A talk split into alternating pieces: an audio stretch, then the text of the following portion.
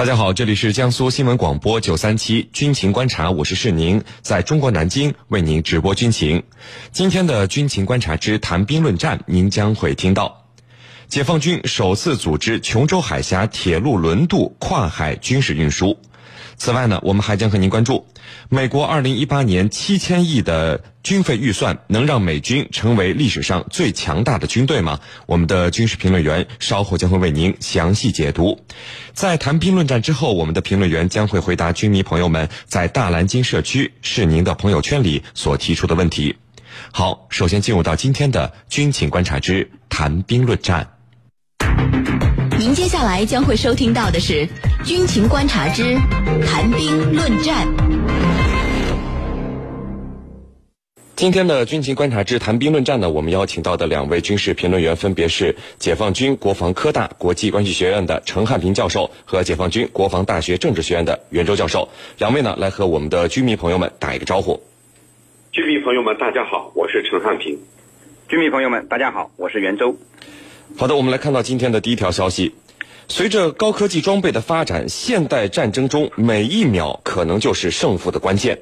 道理呢，虽然大家都明白，但是要做到让部队招之即来，来之即战，却不是那么一件容易的事情。这需要具备强大的军事运输能力。那么现在解放军的机动能力有多强呢？我们来看到。解放军报近日所报道的我国首次组织琼州海峡铁路轮渡跨海军事运输的消息，袁教授，嗯，我们看到解放军报的消息说，这个轮渡啊。这次演练呢，轮渡载着装有装备器材的平车军列，缓缓地驶出粤海铁路南港码头，跨越琼州海峡，所用时间呢，比换乘海上船舶运输缩短了近十个小时。那么，这个名称听起来有些拗口，甚至陌生的演练，究竟有什么用？给我们先介绍一下。好的，那么这次我们在琼州海峡进行的铁路轮渡跨海军事运输演练。它的意义呢是十分巨大的，呃，就其作用而言，至少我觉得可以归纳为以下三个方面。呃，第一呢是拓展了我军跨海运输的新方式。那么这次演练的运输方式主要有两种，一种叫平车运输，一种叫超线运。那么以前我们在琼州海峡的铁路运输啊，那么它的呃模式是呃比较单一的，那么都是呢这种呃铁水联运的这种单一的方式。那么这次从运输的这个方式更新上啊。呃，无疑就是一个重大的突破。那么我们呃这次主要的运输方式呢有两种，一种叫平车运输，一种叫超限运输。那么此前呢，呃这种方式我们都没有尝试过。那么这是我们第一次用这两种方式来实现了一个呃运输方式上的重大突破。第二呢，就是极大的提升了我们由陆向岛的跨海运输能力。呃，不仅如您所说，呃，由于我们这个平车运输啊，不需要来回的换乘、卸载、装载。因此，大量的节省了运输的时间，那么极大的提高了效率。而且啊，呃，由于我们采取平车运输和超限运输的方式，所以以往那些大型的超过了交通运输部门规定的尺寸高度的呃这种呃作战平台啊，也可以直接的从海上运到海南岛。那么，所以增加了运输的物资种类。第三呢，就是标志着我军进出海岛的快速机动能力的大幅提升。那么这次演练虽然是首次。平车跨海军事运输，呃，但是其背后反映的不仅仅是我们运输装备的这个性能的提升，那么更重要的呢，是我们运输部门广大官兵实战化一个训练的成果。呃，我记得呃中学课本里面的卖油翁里面的老翁曾经这个说过，他之所以能从铜钱里把油滴水滴油不漏的呃滴进油壶，那么是因为呃叫无他为熟尔。今天我们的跨海。呃，运输演练之所以能成功，也体现了我们广大官兵啊勤学苦练、熟练掌握运输装备的一个情况。那么可以看作是一种战斗力的提升。那么有这样的能力，那么我们完全可以实现我军由陆向导的大运量、高效率、全天候的军事运输要求。呃，是您。呃，陈教授，那听完了袁教授的介绍，我们可以惊奇的发现，就是现在在不到半个小时的时间内，就可以完成整支机械化部队的这个跨琼州海峡的运输，所用时间，我们刚才前面也说了，比换乘海上船舶运输缩短了近十个小时，以至于呃，我们看到有外媒的报道说，美国军方听了以后，一开始都不敢相信。那么，我们能做到这种快速机动能力的基础是什么呢？嗯，好的。呃，要回答这个问题啊，我们先要介绍一下这个粤海铁路轮渡，它是什么时候开通运营的？那么它是在二零零三年开通运营。粤海铁路轮渡呢，它本来它是国家一级干线，全长是二十多公里。过去呢，粤海铁路轮渡它只办理客车、篷车和敞篷车等车型过海。当时呢，这个路岛就大陆和岛屿这种衔接，主要还是靠水路来进行运送。进出海南岛的装备，采取铁路、水运这种联运的方式。刚才袁老师提到了，铁路运输呢，这个大运量、高效率、全天候的优势啊，没有发挥出来。这是在零三年，到了零六年，粤海铁路正式开通军事业运输。那么军运任务从此开始，从无到有，从少到多，先后完成了多次部队重大行动运输保障任务。那么现在我们终于能够在半个小时，啊或者更短的时间里头，实施了这种平车军事运输和超限运输的开通，那么就突破了粤海铁路轮渡的运输限制，打通了部队进出海南岛的铁路这个铁路通道。这种做法呢，让美国人都感到惊讶。他为什么感到惊讶？我觉得有几点。第一呢，他感到非常不可思议，就这么短的时间，这么长的距离，你能够迅速完成，可能谁都做不到。这是第一。第二呢，他觉得在以往他从来没有进行过尝试。那么如今你中国人在这个方面率先做出了突破，那么意味着你中国在。海运、水陆联运方面，你的技术有了突破，或者说突破了过去的瓶颈。那么在这一点，美国人也不得不竖起大拇指来佩服我们。主持人。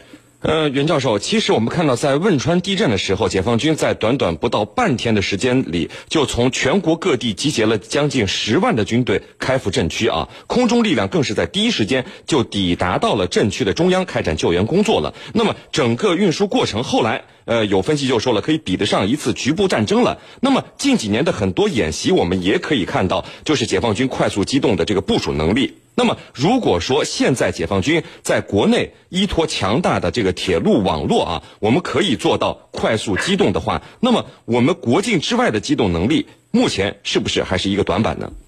好的，那么对于我军的境内机动能力来说啊，近年来的确有了非常大的进步。那这主要表现在三个方面。第一呢，是国内的交通运输基础设施啊，哎，发展非常迅速。那么这几年我们都知道，呃，我们的高速公路、高速铁路还有等级公路啊，已经遍布全国。那么，这为我们实现呃全域机动、全域到达打下了一个坚实的基础。第二呢，就是部队的运输装备啊，也有了一个质的提升。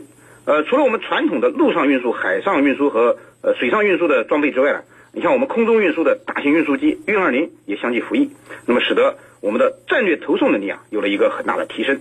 第三呢，就是针对部队机动能力提升的训练和演习活动啊非常频繁，从而。我们在投送能力上也有了明显的进步。当然，我们也要看到，那么，呃，就目前我们的这个能力水平和未来战争的要求，特别是我们讲，呃，我军的呃全域机动、全域到达的这个使命任务而言呢，我们境内的机动能力也不是说就是完全达到要求的啊，也是很有还是有差距的，还需要进一步呃进一步提高我们这方面的能力。那么，至于说我们的境外机动能力，呃，那么我觉得，这个问题呢，要从两个方面来看。一方面从需求上看呢，呃，我们我们这支军队呢是一支防御型的军队。那么我们的主要任务是，呃，用概括的来讲呢，就是保家卫国。那么从这个意义上讲，我们并不追求像美军那样全球快速机动的能力，甚至要同同时打赢地球上呃两场战争的能力。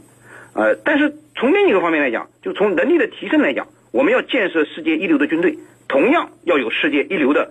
呃，运输保障能力，那么这就是，呃，也包括了境外机动能力，而且呢，呃，随着我们国家利益的不断拓展，呃，也需要我们进一步强化境外机动能力。那么在这方面呢，呃，当然我们也存在着很多的不足和短板。那么主要就是装备数量上的差距和对境外这个突发事件的反应能力上的问题。当然这方面呢，我们也在不断的进步。你像呃，也门撤侨和亚丁湾护航，那么都能反映出我们在这方面的进步。呃，我想啊，假以时日，我们在这方面会做得更好、更强。呃，石林。程教授，那么对于这次解放军报报道的琼州海峡铁路轮渡首次组织这个平车跨海军事运输演练啊，我们表面上看起来好像只是一次军队机动能力新的运输模式的尝试，那么背后还有没有什么其他的意义呢？啊，我觉得意义啊是非常非常重大的。刚才袁老师呢已经提到了，我觉得有这三个方面。第一呢。